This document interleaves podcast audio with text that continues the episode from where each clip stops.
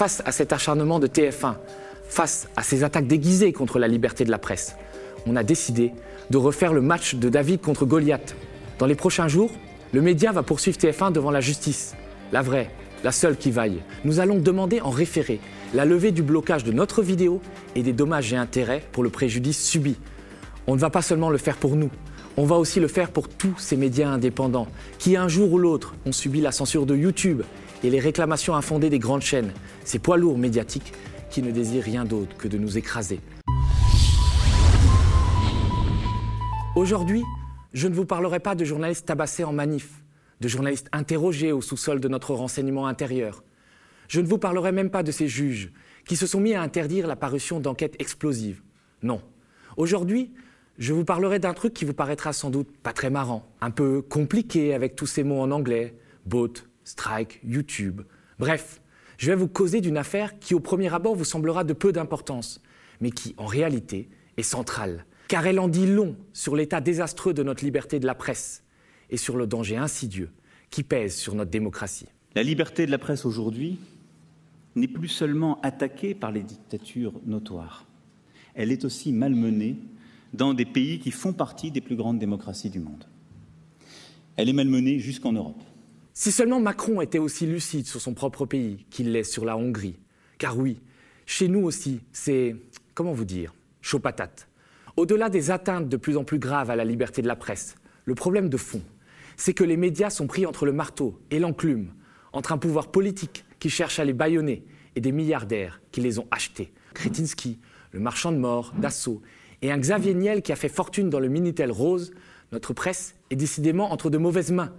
La TNT est prise en otage entre l'évadé fiscal Patrick Drahi et le pilleur de l'Afrique, Vincent Bolloré. Et du coup, ça donne ce résultat et c'est pas franchement joli joli. C'est le fameux soir où euh, elle vous accuse de viol? Il, il s'est rien passé. Il s'est rien passé, cher, euh, cher Yann. On a l'impression que vous avez quand même un mental euh, d'acier. C'est sûr que c'est un parcours pas commun. Est-ce une bonne chose? Non, à Voilà, 80%. merci. Ah bon? Voilà, les gars, et, et je le vois sur les réseaux, c'est un truc de fou. Vous êtes gênés Atterrés Eh bien nous aussi. Alors, à côté de ce pognon de dingue déversé sur les grands médias pour mieux les faire taire, à côté de cette bêtise insondable et de cette servilité indéfendable, nous savons qu'il faut inventer autre chose. C'est pourquoi nous nous battons pour faire vivre le média et vous offrir une information indépendante. C'est un peu David contre Goliath. Et encore, David, il avait eu la chance d'affronter son ennemi en face. Nous, notre adversaire se cache derrière des écrans d'ordinateur. Goliath a trouvé la parade contre l'affront de David. Il s'est acheté un MacBook. Déjà, j'aimerais dire à tout le monde ici que aujourd'hui, on m'a renvoyé à ma couleur de peau. Je suis né en France, je suis député français et je ne pensais pas aujourd'hui qu'à l'Assemblée nationale, j'allais me faire insulter. On m'a insulté moi et toutes les personnes qui sont en France qui ont cette couleur de peau. Et c'est tellement triste d'arriver à, être en, novembre. Depuis quatre mois, nous siégeons ici et on voit la vraie face du Rassemblement national. Vous vous souvenez de cette séquence? Elle a fait frémir d'indignation des millions de Français. Elle est passée dans tous les foyers, a été reprise en boucle sur toutes les chaînes de télé, sauf la nôtre. Car nous avons été censurés sur YouTube. L'émission quotidienne de Yann Barthès, qui passait par là, s'est mis à réclamer, on ne sait pas trop pourquoi, des droits d'auteur sur des images du député Carlos Martens Binongo, qui, un, ne lui appartenaient pas parce qu'elles avaient été tournées par LCP, et deux, étaient libres de droit parce qu'elles avaient été captées à l'Assemblée nationale. Au mépris du droit, notre vidéo a donc été bloquée une dizaine d'heures à cause d'une simple demande de quotidien. Une demande dont le fondement légal n'a même pas été vérifié par YouTube. Des dizaines de milliers de téléspectateurs n'ont pas pu accéder à notre émission, pendant que sur CNews, la chaîne des fachos très fâchés aux mains de Bolloré, vous aviez le droit à ça.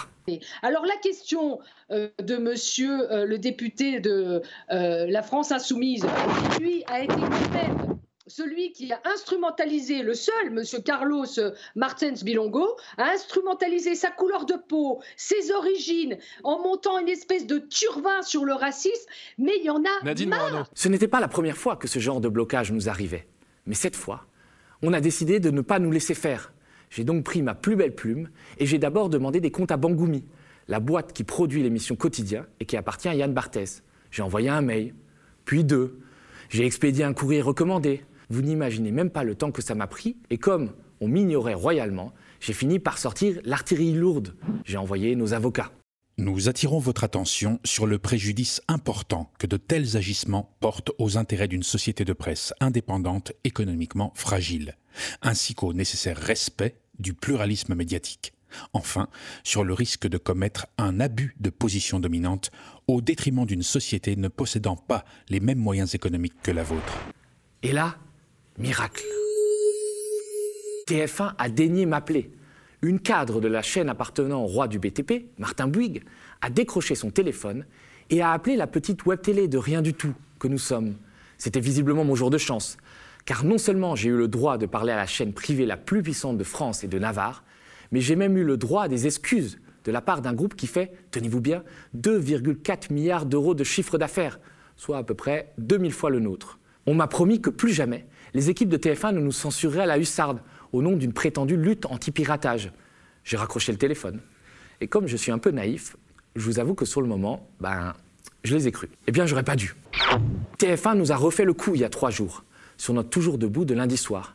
Bref, ils nous ont striké, comme on dit dans le langage du parfait start-upper. Et ce ne sont pas des robots qui l'ont fait. Le blocage a été déclenché suite à une manipulation humaine.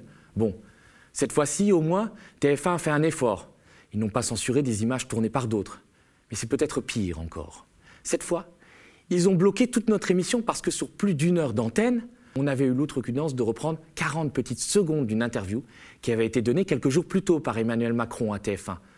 Pour le dire plus simplement, TF1 a privatisé la parole présidentielle. Ça, c'est pour moi. Dans ce Far West qu'est Internet, sous l'œil bienveillant des GAFAM, et notamment de YouTube, les grands médias règnent en maître. Ils s'affranchissent des lois et s'inventent la leur. Ils décident de censurer qui bon leur semble, quand bon leur semble. L'extrait de l'interview de Macron en visite aux États-Unis est là encore passé sur toutes les chaînes de télé. Ces 40 secondes ont été abondamment reprises, commentées, décortiquées, parfois même critiquées par quantité d'éditorialistes sur quantité de plateaux. Et c'est bien normal. Macron n'est sûrement pas le président rêvé, mais c'est le président. Ses décisions, ses paroles, aussi malheureuses soient-elles, engagent le destin de 67 millions de Français. Chacune de ces interventions, doit pouvoir être en accès libre sur la place publique. D'ailleurs, on retrouve cette interview accordée à TF1 sur la chaîne YouTube de l'Élysée. Alors, pourquoi le média serait-il le seul à être privé de la très sainte parole présidentielle? Parce qu'on ose la critiquer, sans détour ni calcul? On aurait peut-être dû dire ça sur notre plateau? Dans, ce mode de fonctionnement euh, nouveau en Macronie, il y a une chose, c'est qu'il faut savoir que le président de la République, il impressionne tout le monde autour de lui. Non, mais quand je vous dis ça, c'est pas, non, c'est pas un petit sujet politique. C'est-à-dire qu'il impressionne. Députés sont les petits enfants. Et ses conseillers et les ministres et cette et cette, au fond, ils sont tous bluffés. Mais au lieu de d'être facteur, si vous voulez, d'une d'une belle et saine émulation, eh bien, euh, le, ce caractère impressionnant du président de la République paralyse le système. C'est-à-dire qu'en fait, ils ont tous, ils ont, ils ont tous au fond une forme de sidération parce que parce que il est exceptionnel. On en a ras la casquette.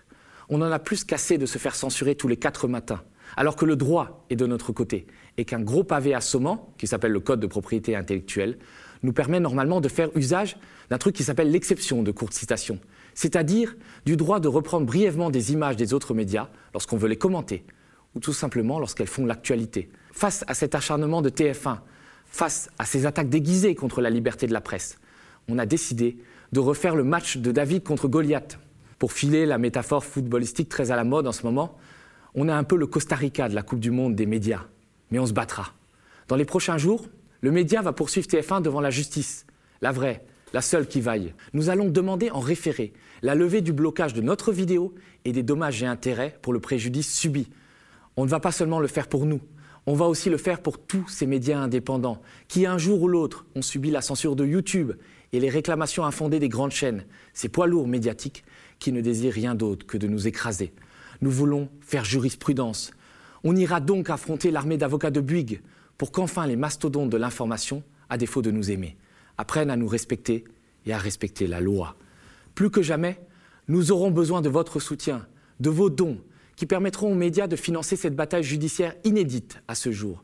Une bataille périlleuse, difficile, mais ô combien importante pour l'avenir de tous les médias indépendants.